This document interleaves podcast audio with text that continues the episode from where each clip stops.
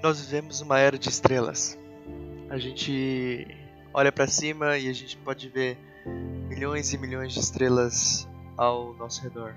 Vários pontinhos luminosos no céu durante a noite.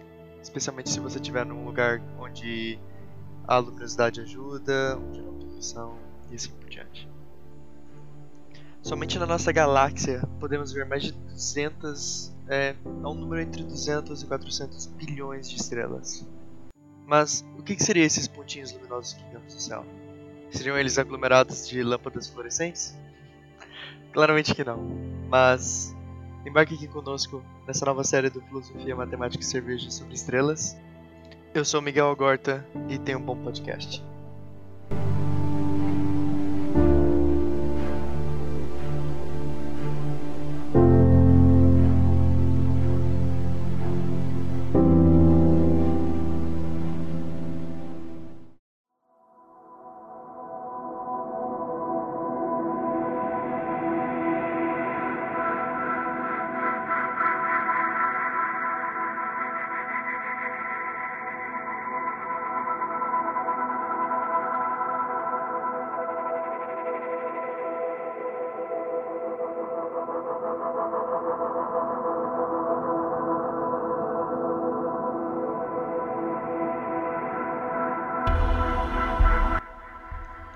Claramente que, como tudo que temos no universo, uh, tudo começou do que acreditamos que seja o Big Bang, né?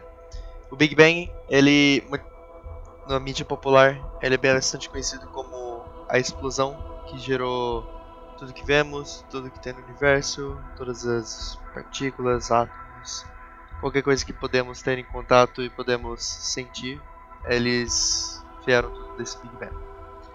Bem, o começo em si, antes do Big Bang, né? ou na hora do Big Bang, são coisas que a gente não consegue entender e a gente também não consegue explicar com a física que temos atualmente.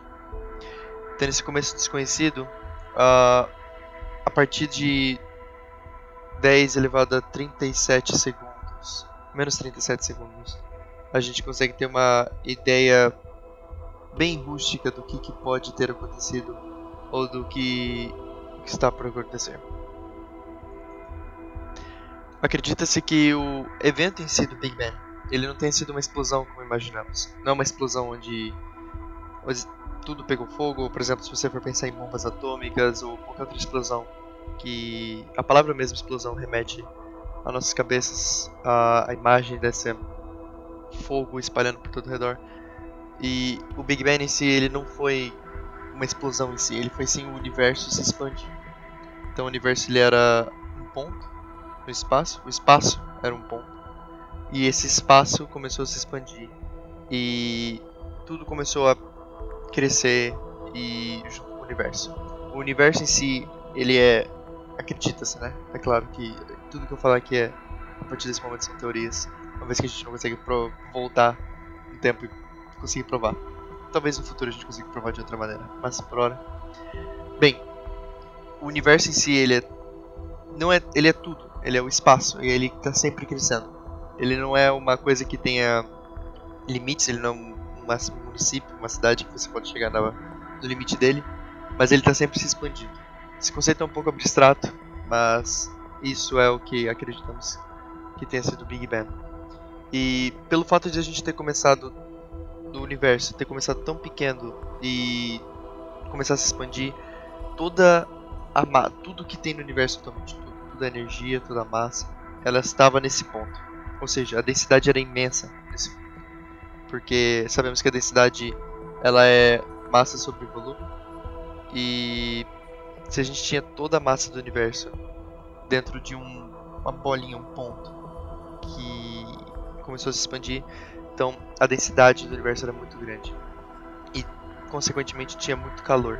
Então, por causa do calor e da densidade do universo, energia e matéria, né, energia e massa, eram bem indistinguíveis nessa, nesse momento do nosso universo.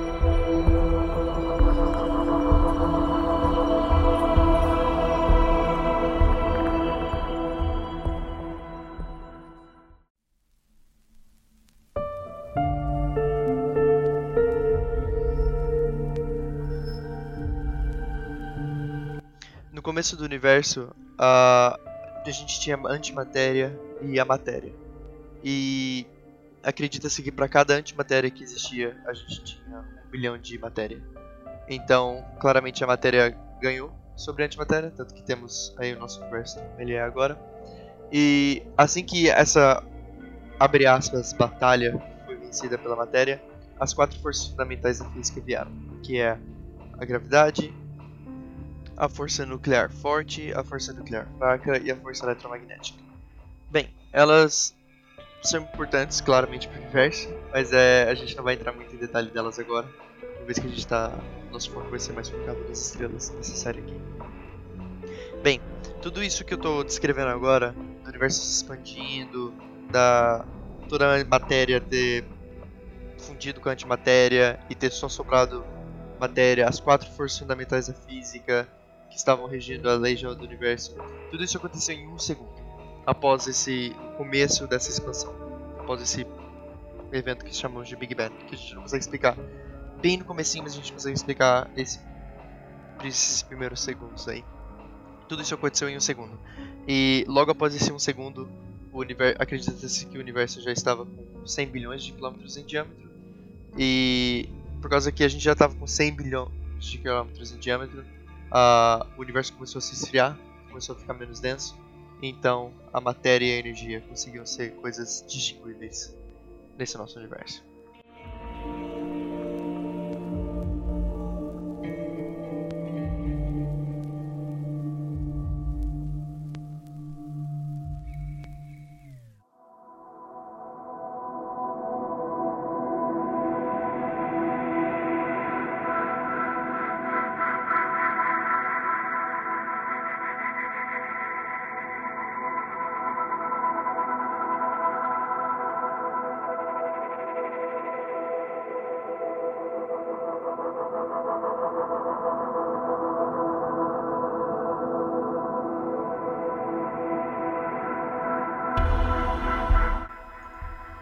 Como o universo já estava se esfriando, uh, que nos primeiros 200 segundos, os quarks, que são as partículas fundamentais da matéria, que a gente acredita são partículas fundamentais da matéria, que são a menor parte que a gente consegue dividir, uh, eles, começaram a eles começaram a se fundir em prótons e nêutrons, e por causa que o universo foi se expandindo, os quarks foram se fundindo também. Das, é, algumas dessas fusões dos quarks não eram estáveis, Uh, e a gente consegue fazer elas em laboratório, essas paradas aí. Mas as mais estáveis eram os prótons e os nêutrons. E eles começaram a se organizar, os prótons, nêutrons e os elétrons. Os elétrons são outros quarks, formando assim o primeiro átomo, que é o hidrogênio, que é o, o átomo mais leve, que é o átomo que só tem um próton, um nêutron e um elétron. E ele, se você tiver uma curiosidade aí, tiver uma tabela periódica do seu lado, ele está lá em cima. Do lado esquerdo é o primeiro elemento. Uh, bem, com, esse universo se esfriando, uh, com hidrogênio sendo formado, vários. Imagine que o universo agora, nesse momento, ele é uma nuvem. Tinha várias nuvens de hidrogênio. E essas nuvens de hidrogênio cada vez iam se aumentando, conforme os quarks iam se organizando, formando mais prótons, formando mais nêutrons. E essas nuvens de hidrogênio iam ficar mais massivas, mais densas. E por causa que esse aglomerado de átomos estava tão junto, aí vem a força da gravidade e a gravidade começou a fazer a ação desses átomos e por causa que era muito era, esses átomos eram muito aglomerados, a, gente tinha nuvens densas de hidrogênio.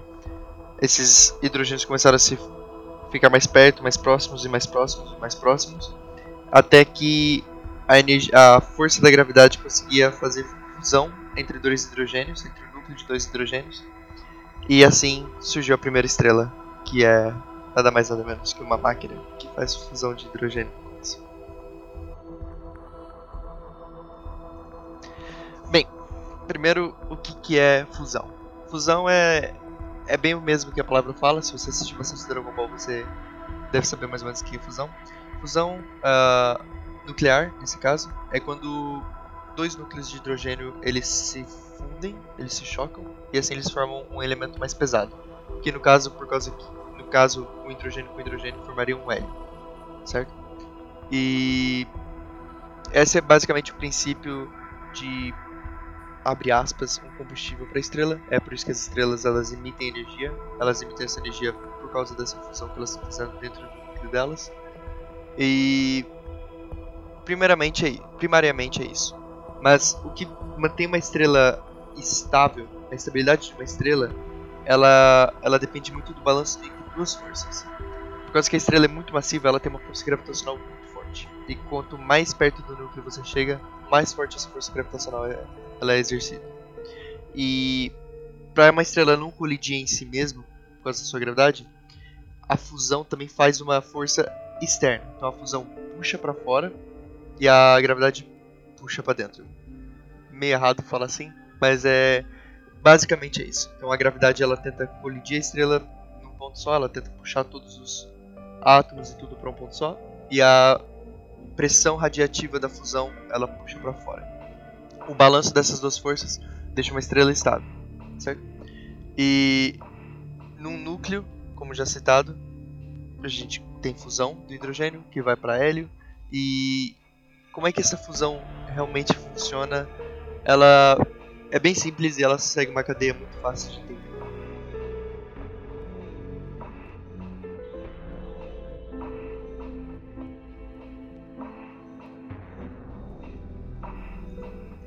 Como já dito, no núcleo, a força gravitacional é tão forte que os átomos de hidrogênio eles ficam se chocando em forma de plasma, ou seja, uh, lembrando aí as formas da matéria, a gente pode ter sólido, líquido, gasoso, essas coisas assim, e tem uma que é plasma, que é em situações críticas, como por exemplo de uma estrela.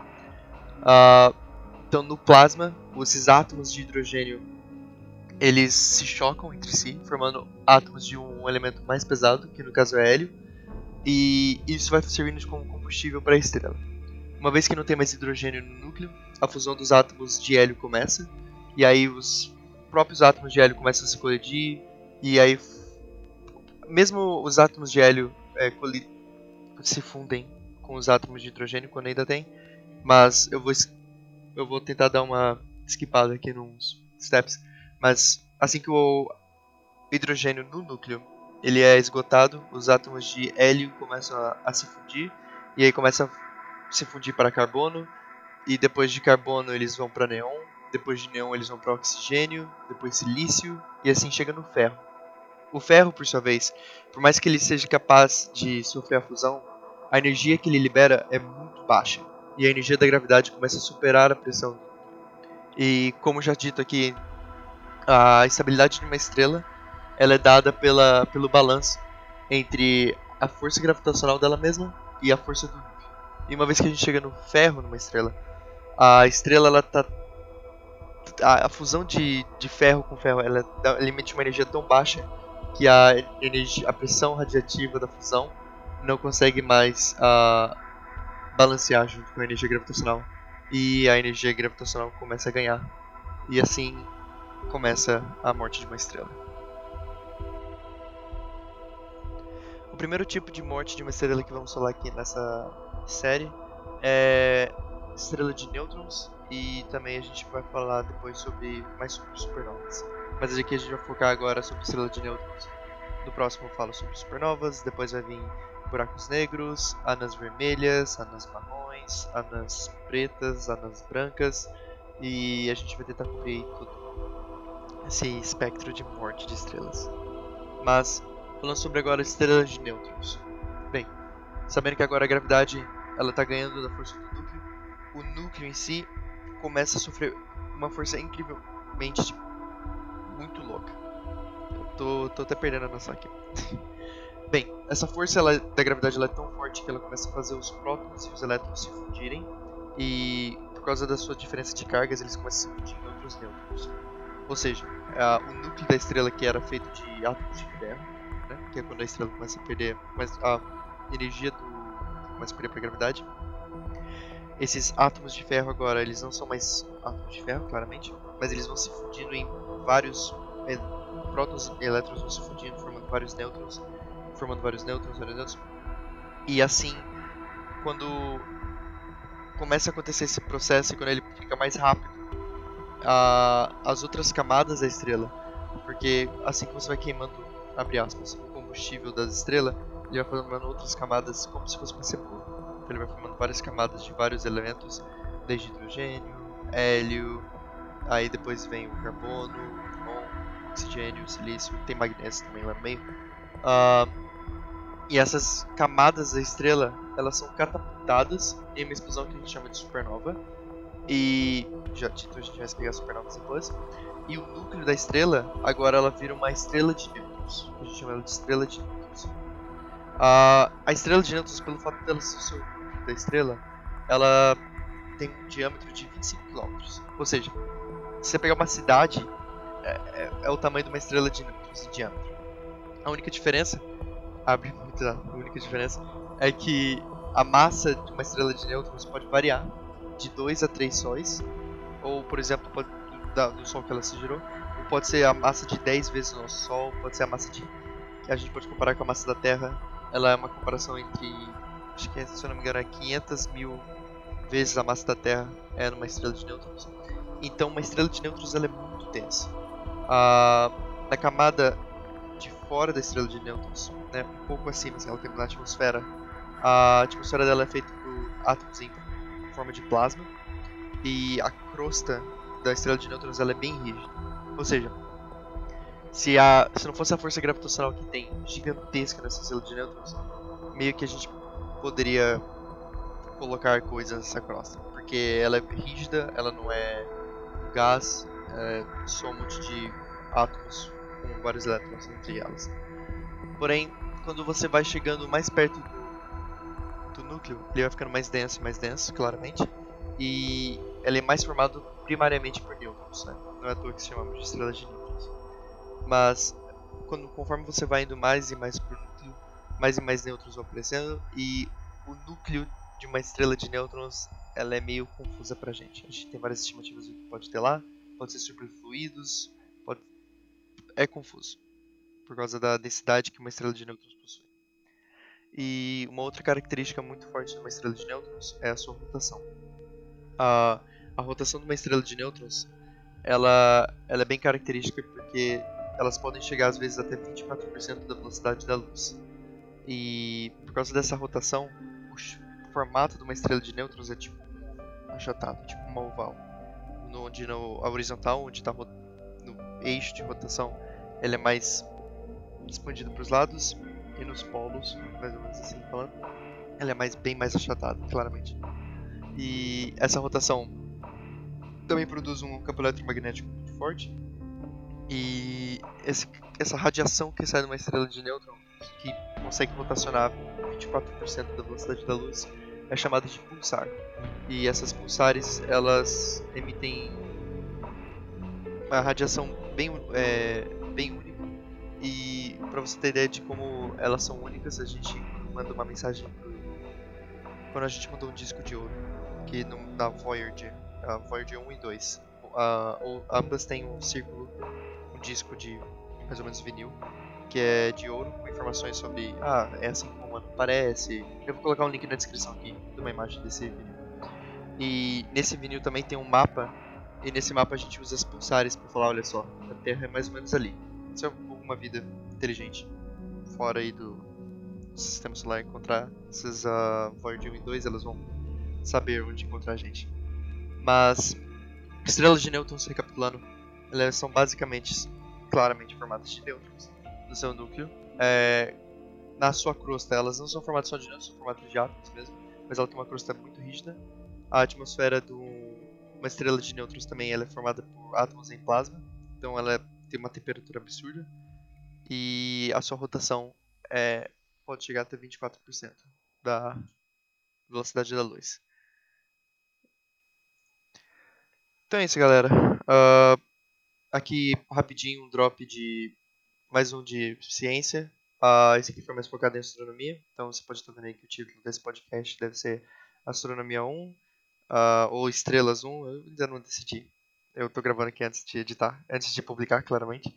Uh, esse primeiro episódio aqui foi só uma introdução. Eu vou abrir o tópico melhor, vou com mais explicações.